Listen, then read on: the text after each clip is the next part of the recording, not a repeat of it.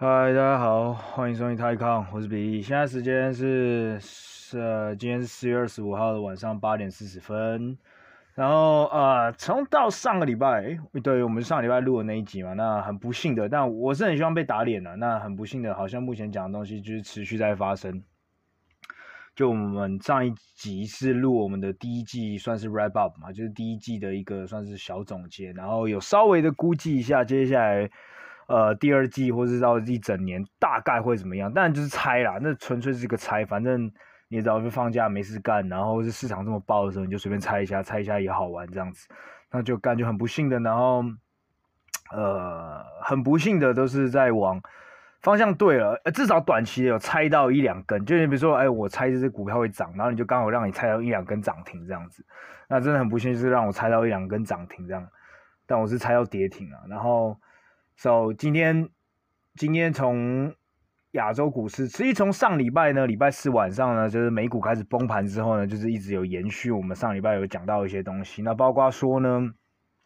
很不幸的在 Fed，在那么多的不同的官员，呃，就是联总会的官员出来讲说，他们可能会更加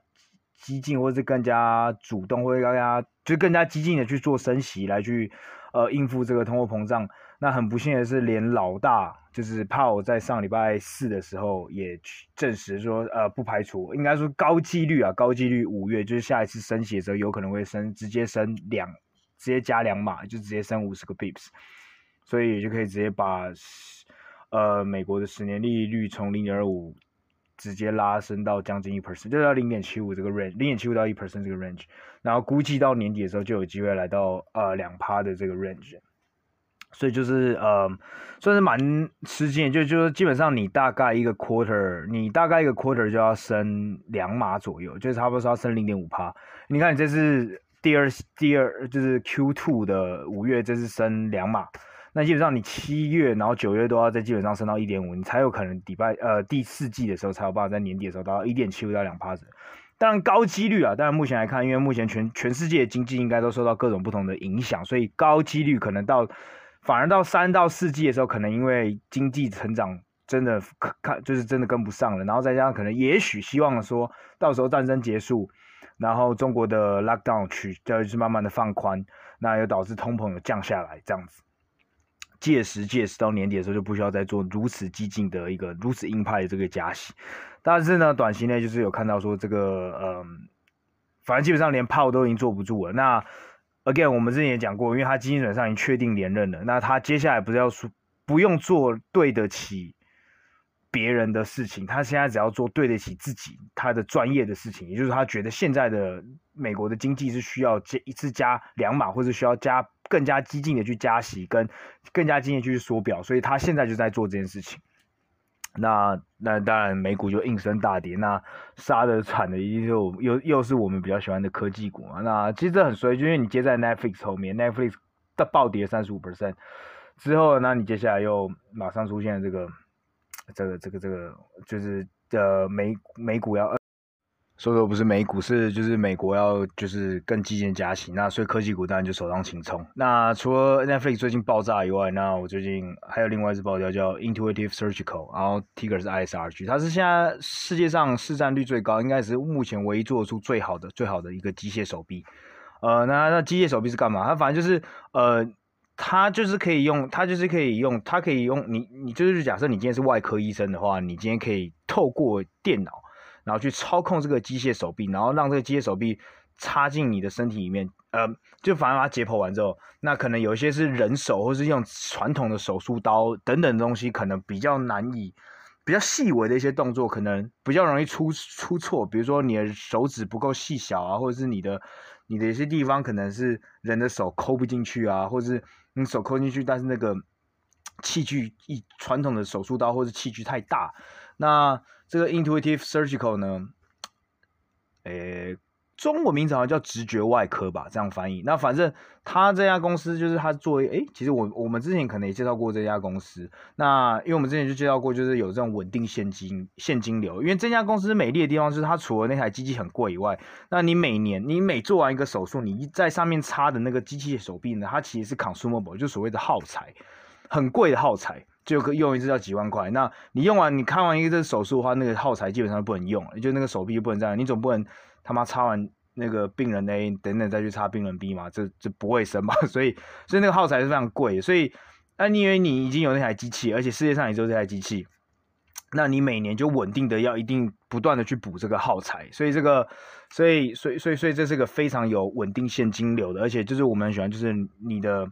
客户的粘性很高，因为基本上你只要一买了这台机器，你就可以稳定说你接下来十年基本上除了你自己再推出下一代机器人，要不然很难很难很难的被取代。所以这是他呃这种公司厉害的地方。所以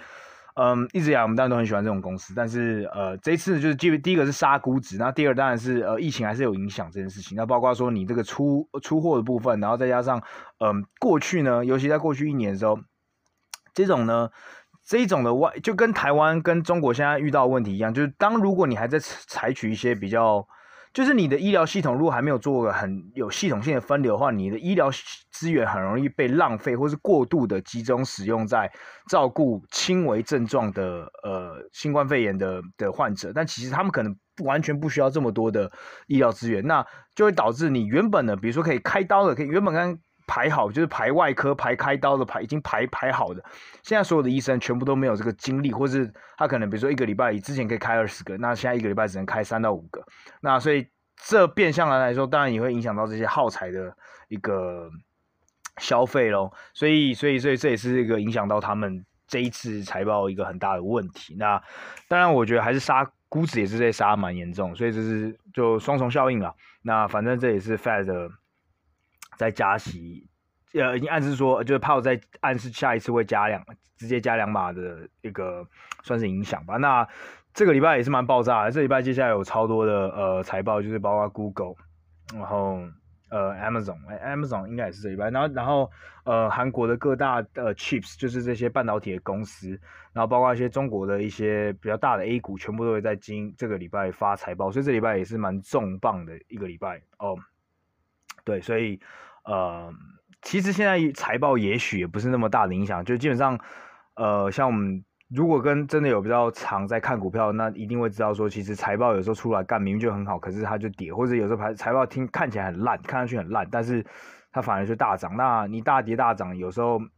只要过一天，overnight 之后，就媒体就会帮你找到说，哎，这个 earnings call 上面或这个电话会议上面找一一句话，可能管理层讲一句话，或者某个数字，就可以去以偏概全，或者瞬间，或是瞬间的去推翻掉很多事情。所以我觉得很现在很难讲。现在最最最简单来说的话，基本上你可以看现在市场的呃一个虽然情绪吧，我觉得就是基本上就是个一个 sentiment 的问题啊、所以大概是这样。所以呃很不幸的，从延续到上礼拜的话，那就是刚好有。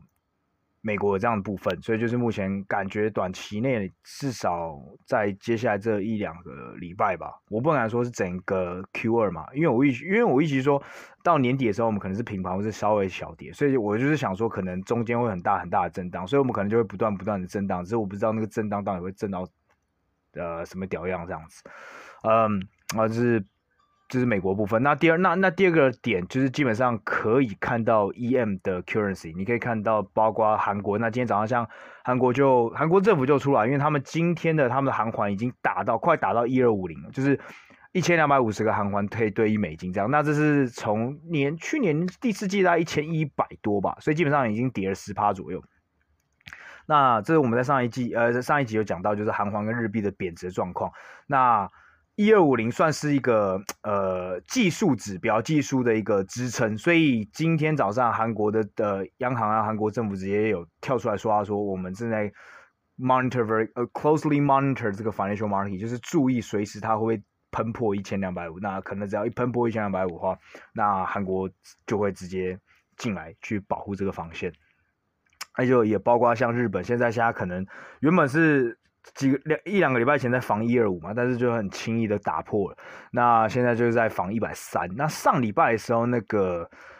日本的央央行行长有跟美国的财政部长就是耶伦嘛，那他们有讨论，就是有开会，所以他们目前应该有达到一个共识，说大概会守在某个部位，不会让它美金去对对日币的过度的一个。升值，但是这当然是你讲的，就政府讲好，但等到真的投资者如果今天要撤资的时候干，那谁管你啊？对啊，所以嗯，当然现在日本政府上礼拜也有讲说，就是他接下来无止境的，就是 unlimited 的去购买美日本自己本身的国债，也就是说变相去 defend 他们自己的呃呃债券跟他们的金融资产这样子。所以呃，你可以看到现在日本跟韩国就也非常的在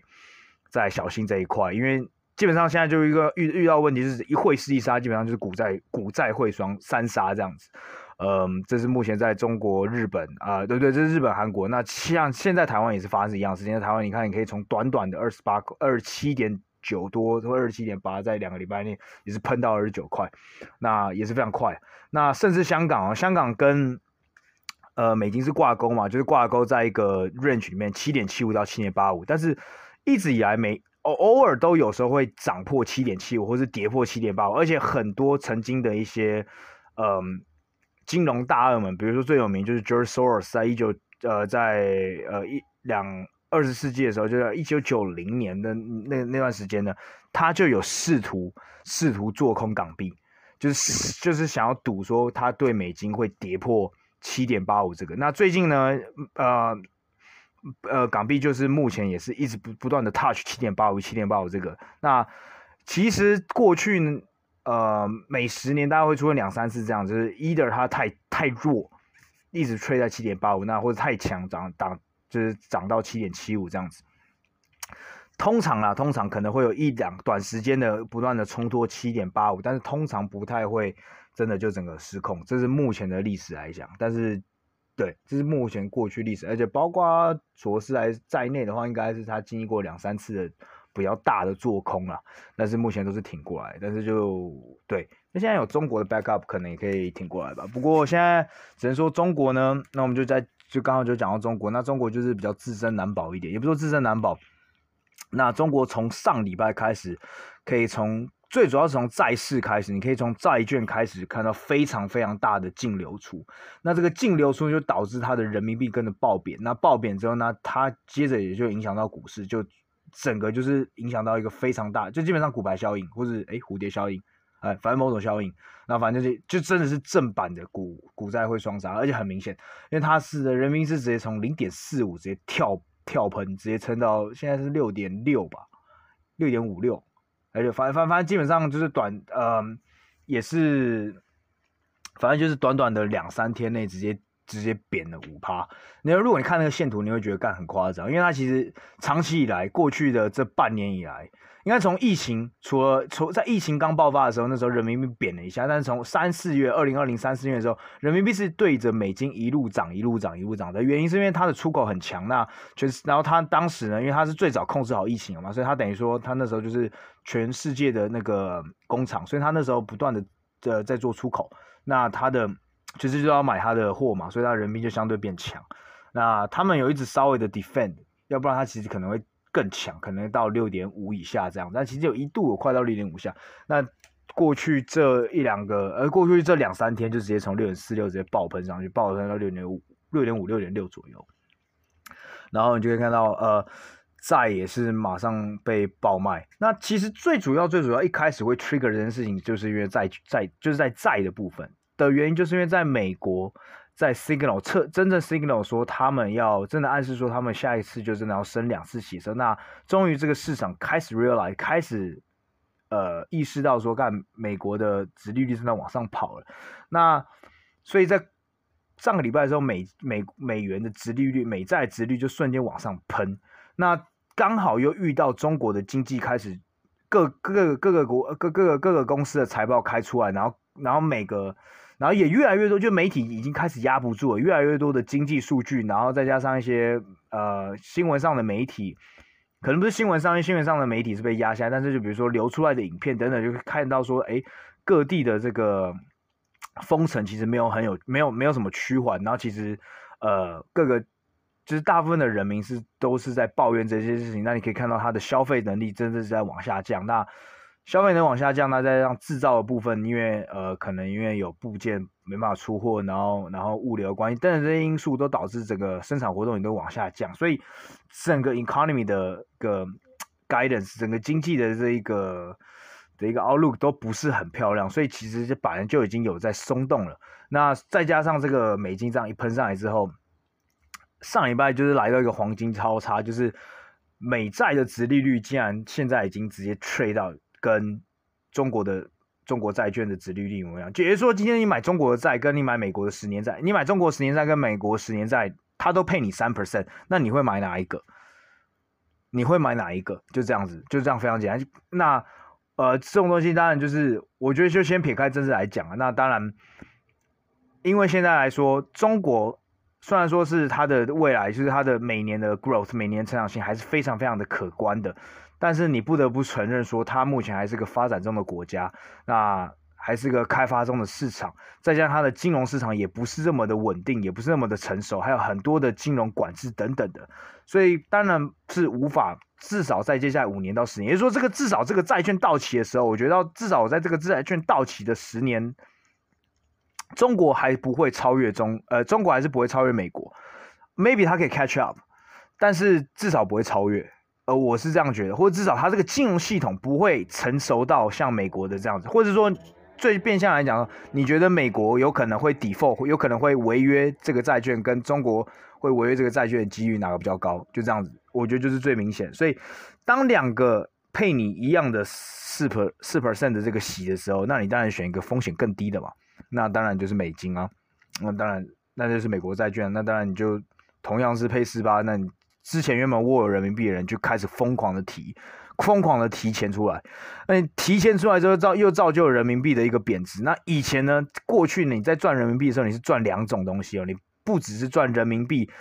呃，就是中国的国债比美国的国债殖利率还要高，同时你还赚了一波，就是美金对于人民币在贬值。有时候人民币，你你只要 parking 你的钱 parking 在人民币的话，你是赚了两个。第一个是比 parking 在美金这边的债券的殖利率还高，那同时你你因为你 parking 在人民币，那人民币只要对美金贬呃升值的话，那你同时又再再多赚一两趴两三趴这个这些钱，但是。其实这就是你在投 EM，就是你在投 emerging market，在投这种开发中市场的时候，它只要它的 trend，它的这个趋势只要一只要一反转的时候，它就非常快。因为只要一有人开始把钱这样啪拉出来的时候，我干，它那个第一个它盘子可能小，因为你要知道，像人民币它有分所谓的离岸人民币跟在在岸人民币，在岸人民币是其实不是很多外国人是很难。买的，应该说，或者你可以买在岸人民币，可是它有很多的限制，你汇进去，你汇出来都有很多限制，所以很多的在香港的呃 investor 或是国外 investor，他是买离岸人民币，那这个市场可能第一个就盘子没那么大，那只要一有很大的 outflow 一跑出来的话，砰，那个东西就是个叠加效应，所以除了殖利率已经达到，就是美债跟国债呃跟中国国债已经已经一样了。这是第一个售出的原因。那再来一看到一有人发现干人民币在狂贬，那你接下来就只会刺激催化，或是更加就是让这个卖出，或者让这个资本外流的部分就更加的明显，更加的激烈，这样子，所以就砰就这样喷出来了。那这是这是主要在资本上发生。那在第二就基本面，当然就是中国的经济现在目前大家都看得比较衰了啦。那尤其呢，今天早上跟靠背就是看看到呃。中国北京呢，北京也开始就是中国的北京市政府也开始要求呢，在不同的小区都要进行 mass test，就是你要上缴最近三天的那个呃核酸检测，然后某部分区域呢也开始进去进行了一个所谓就是小区管理。那反正上就像我们上礼拜说，他们现在每个城市的什么什么什么管理，啥啥啥啥啥啥啥管理，巴拉巴拉管理的各种词很多啦。那反正。换汤不换药，或者本质上都差不多。基本基本上你，你的自由就是受受到蛮大的限制，不同程度的限制。那这对经济活动就是更加的水 小。所以今天早上，今天我觉得是蛮难得看到一个很难得的什么，就是 CSI，就是呃沪深呃沪深指数，就是沪深三百，就是中国全呃中国就 A 股的部分哦，呃在上证这边跟深圳这边的。前三百大的一个前三百大市值的公司的一个组成的指数，所以就叫呃沪深三百，竟然跌了将近五趴，比恒指还要多。那他们跌破就是 key technical，就是这个关键的一个，也算是比较蛮关键的一个呃技术技术 level，就是四千点之后跌破了。然后再来就是呃比较难的，因为因为就像我们之前一直讲，在过去啊过去一年。一年半吧，两年开始，就是中国政府不断的在打压这个所谓的科技啊、platform 平台的啊，然后教育股啊这些这些呢比较高成长的股票呢，都是选择在香港上市。所以过去他们在暴跌的时候，其实呃，沪深指数其实没跌那么多，因为他们有很多传统经济嘛，就我们之前讲的，比如说啊，茅台啊，然后各大呃中国四大银行啊，然后还有一些比如说那个什么中石化、傻小这种。呃，S O E 就 State Owned 呃 State Owned Enterprises，就是呃国有半国有，就是基本上国家拥有四十趴或五十趴，或是大概就是非常重要，非常持有非常大、非常多股份这种很红的这些企业。所以你要看到一天 C S I 就是这个 C S I 就是呃沪深，那 C S I 一天可以跌掉五趴，其实蛮难得，因为你通常 arguably 你会想说，呃，至少政府会过来 defend，会进来买一下啊、呃，这是没有。而且干，他们今天又顺便抄了另外一个人，就是前上礼拜的时候，中国招商银行，就是中国四大银行之一，呃，它以市值来算的话，可能是前三大哦，还是第二大之类。反正招商，那反正招商，他之前的那个前总裁啊，很有名，很有名一个人，好像姓田吧，还是阿小。然后反正他就上礼拜突然被免职。那时候官方的媒体是他们公司的媒体自己说是哦，他自己辞职。那当时那个招商证券、招商银行就直接跌了十趴吧。干这种那么大的呃，他们的他们的市值应该是三四百，就是两三百、三四百的美金，两三四三两三百、三四百 b 点。但是这我不确定啊，反正他他绝对是全呃全中国前十大全前十大市值之一的公司啊。干一天跌掉十趴，这绝对是。呃，我是希望明天 Google 不会一天跌到十趴，因为我有 Google。但是如果就是类似这种这种东西发生，你知道吗？呃，你说像 Netflix，我觉得就算了，因为 Netflix 它毕竟还是成长性比较高的，或者比较不是那么的成熟的公司。我觉得，呃，像招招商这样跌十趴，我觉得更像是 Google 跌十趴那种让让人那么惊人这样子。然后，然后今天呢又暴跌十趴，原因是哦。大家那时候想说，哦，干这个人辞职可能只是因为个人原因吧，那就干，其实不是，这个人好像涉嫌贪腐，所以政府在狂搞他，所以 招商就爆了。那也难怪，也难怪招商今天爆了，爆了之后，然后就整个拖垮整个市市场，因为基本上金融板块也就不好。那再来另外一个很大的板块就是呃煤炭、钢铁、石油等等这些这些板块全部都。全部在今天全部往下喷的原因，就是因为嗯，大家基本上都觉得接下来的第二季，至少第二季你的 economy 就很差嘛。那所以这些这些工业需要用到的能源跟基本基本的一个呃基基本能源、基本煤的基本能源、动力等等这些东西就就会非常的。就需求会非常的弱，所以就也在跌。所以你看石油第一个也快跌，也跌又又跌回了一百这个部分。那最惨是比如说像呃澳洲啊，澳洲这种铁矿公司 BHP 啊，然后 Rio Tinto 这些公司也都跟着暴跌，因为他们其实还是很吃中国的生意，他们的铁矿，他们的对他们的铁矿，他们的银等等的这些东西还是都是中国还是这些的使用的最大宗。所以这无形中呢，其实也都是让。让让这个，对，就是反正是基本上中国的现在这个 lockdown，就像我们上礼拜讲，它已经是造就了非常大的问题，不只是影响到中国本身本国的人民，我觉得已经 影响到，这也才是说为什么中国是现在世界上这么重要的一个市场。你看，干中国打个喷嚏是全世界真的会会生病，会感冒啊，不要说生病，至少你感冒，对啊，没错，所以大概就是这样子吧。那所以所以没错，那现在就有人开始 argue 说，哦，那中国。这样子搞的话，说不定可以让原物料往下掉啊。那原物料往下掉，那 global inflation 可能就不会那么的严重啊。呃，我个人是觉得应该中国这样搞的话，绝对不会帮助 inflation 啊。因为因为我觉得中国现在目前这样搞，当然 OK，原物料往上掉，但是呢，但是呢，但是，你可以看到，其实全世界呢，很多的原除了它以外，很多原物料大国都开始在。呃，禁止出口。像今天最今天今天今天除了这些中国阿里不达的这些新闻以外，最大最大的新闻就是印度尼西亚，就 Indonesia，它印尼呢，它要禁止出口他们的那个 palm oil 棕榈油。那这个棕榈油其实目前是世界上呃超过三分之一的世界上超过三分之一的植物用油，就是植物就食用油，就我们在平常吃吃炒菜的那个植物，比如花生油、沙小油的那种植物油，超过三分之一是印尼在出产。那你现在只要一一靠要没有这个东西的话，那基本上你食物食物的价格一定，因为你的油价就会往上飙嘛。那油价往上飙的话，那就不是那种那我们在我说路路上跑汽车的那种油，是这种我们食用油就往上喷射哦。因为那为什么会这样子？因为上礼拜就是印尼呢，他们已经管不住自己国内的呃的食物的价钱了。那再加上自己国内也出现了用油食用油的短缺。那其实，在全世界目前各个不同的开发中国家都面临到这样的半类似这样的问题，就像国内的石油的价格跟食物的价格疯狂的往上，就通货膨胀是来到就是你可以想象是像民国初年那样的速度，就很像半打仗这样子，或者像土耳其。呃，五年前发生的事情，那土耳其现在已经又正在发生的事情。那其实这个最归宗原因的话，就是美国的升息，因为在美国一升息之后，这些国家的呃经济因为比较脆弱，比较脆弱，所以他们的货币对着美金就强力强力的贬值。那强力强力的贬值，也就是说你本国的货币，你对。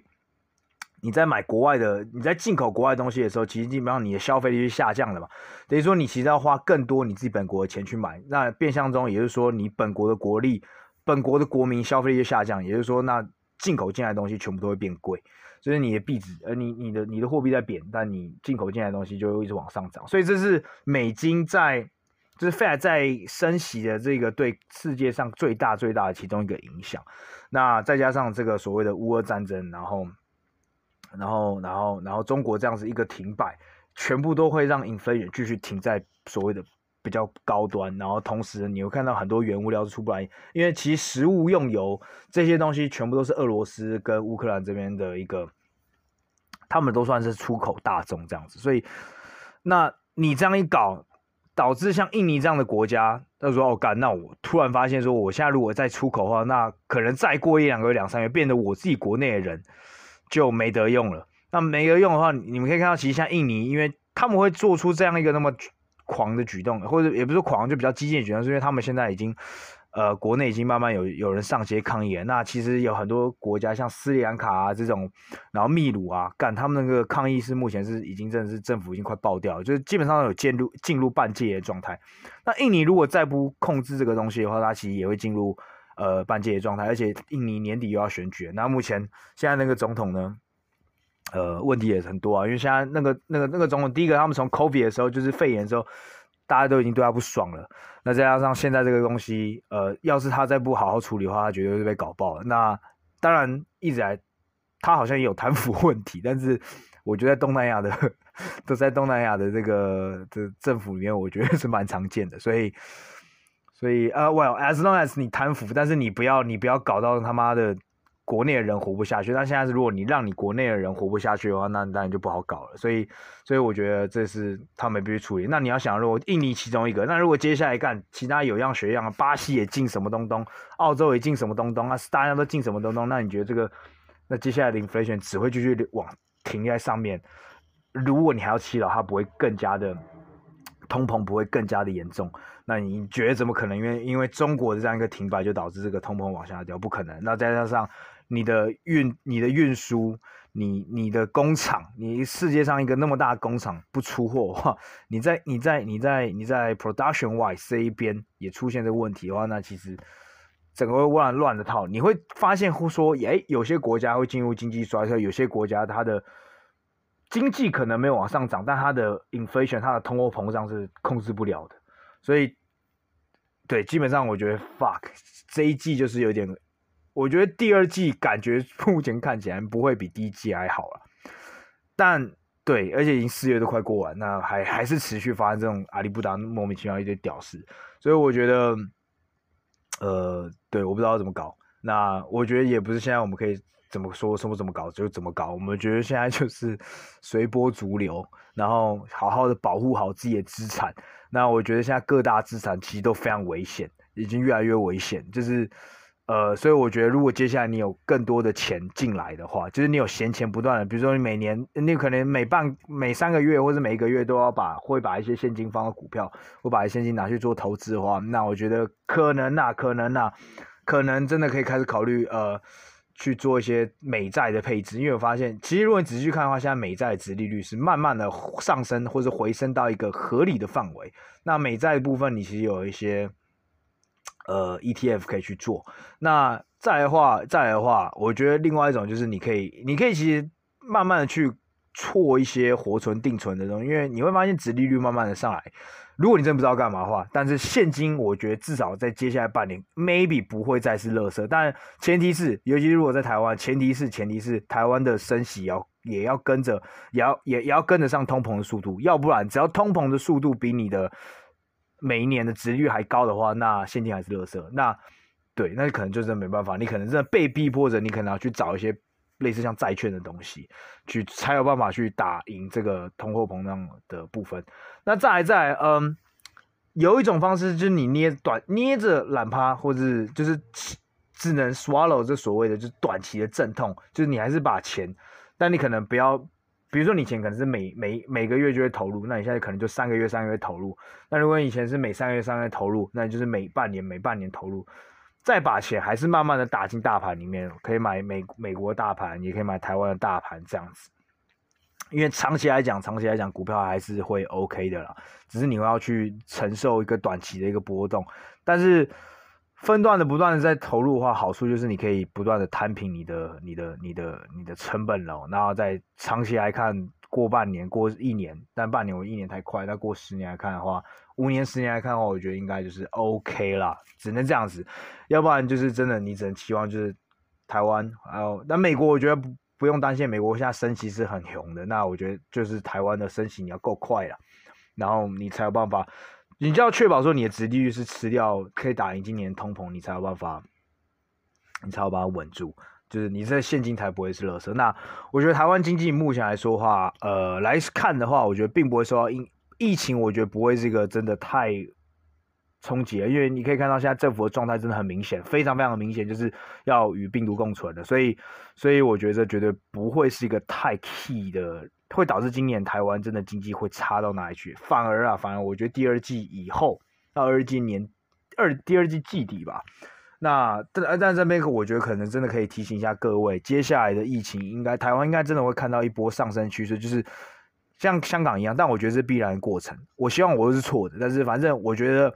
呃，破万绝对不是，呃，绝对破万绝对不是不可能，而且应该是可能会接接两着，接着一两个礼拜连续几天破万破万破万破万。但是我觉得那些应该都会是轻症啊，都会是，或者甚至是无症状。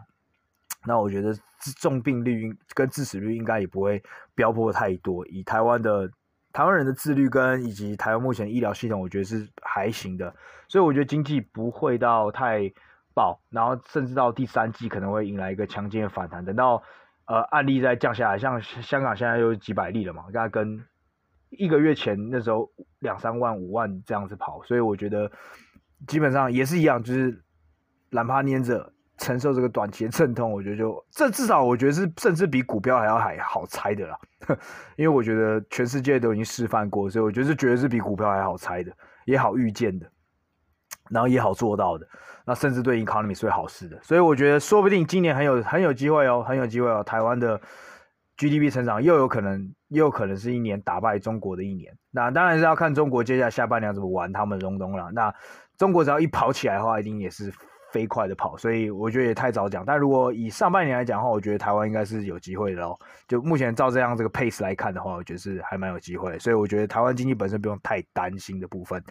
所以那大概是这样子。啊、没错，那就是很不幸，那目前事情都还是一团乱。那唯一的事情就是可以顺便再插曲，在结束前再讲一下，就是干干 Twitter 盘前呢，Twitter 董事会又要来一个大，就一百八十五态度大转变，说哦。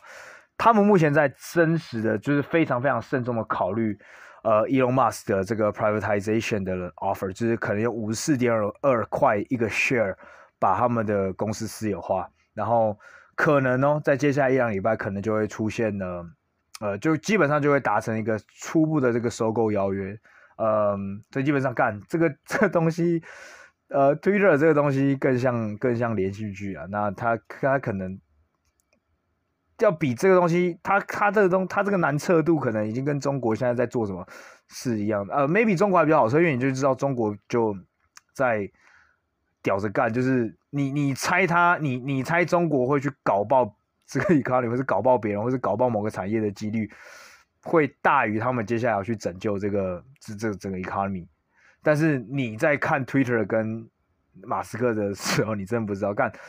看能哪有什么一下我买你九点二，一下我要死，一下他们问你要不要去董事会，啊你一下要，一下又不要，啊你一下你一你一下又要让私有化别人，一下说干，如果你不接受我私有化，我要我要 pull out。那 Twitter 说，我一下要跟你 poison pill，呃那个 poison pill，就是他基本上他他原本就是 Twitter 本来是就是当你遇到。当你遇到恶意收购或是非良性收购的时候，其实董事会或是股东他们可以做一件事情，就是呃增发股票，就是不断的发，不断的股票，就是你可以想象是自己他他们就是个 Fed，他不断的印呃那 Fed 是不断印钞票，所以你的钞票越来越多，钞票越来越不值钱嘛，那他就是印股票，他印越来越多股票，那原本的 Elon Musk 可能拥有九趴，但是如果今天股东多印了十趴，那你的九趴可能又掉回八趴，那你你你要收购的这个。你你你你你要收购的这个 share，你比例你要你又要再去买更多，所以所以就是这样，所以反正原本他已经要用那个所谓的毒药去去 poison pill 去 defend Elon Musk 收购，那结果干过一个礼拜又跟你说啊，我们有可能达成达成这个这个达成这个这个这个 deal，然后所以我不知道，我觉得是很有趣的。那我没有我没有任何的 Twitter 啊，那。我觉得也现在进去可能也有太晚了，就是那个 risk reward 风暴比已经不太划算，因为假设最终真的真的是五十四点二的话，那现在盘前也是五十五十一了吧之类的，那基本上它的肉不多了。那你要承受风险是可能如果最后 deal break，就是如果这个计划又告吹的话，那应该又会跌下来。所以大概是这样吧，除非啊，除非有人要去跟 Elon Musk 去去去这所谓的就是 bidding。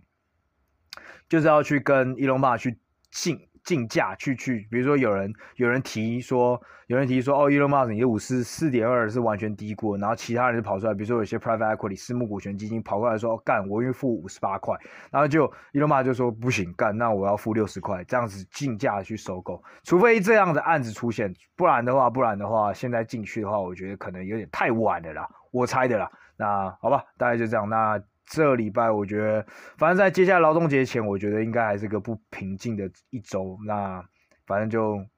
当看戏，就这样，拜拜。